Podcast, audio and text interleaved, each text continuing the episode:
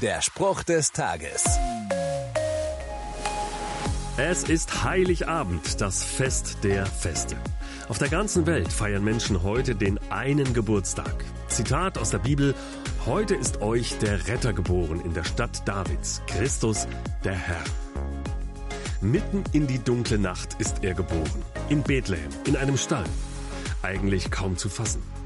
Und doch ist das genau das, was es für mich heute ausmacht.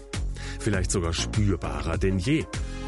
In einer Zeit, in der vieles auf der Welt aus dem Ruder zu laufen scheint, wo sich vieles dunkel anfühlt, genau in diese Dunkelheit ist der Retter geboren.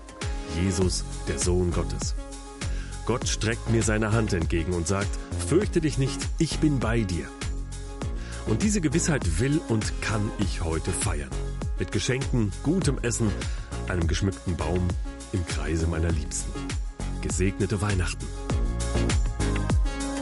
Der Spruch des Tages steht in der Bibel. Bibellesen auf bibleserver.com.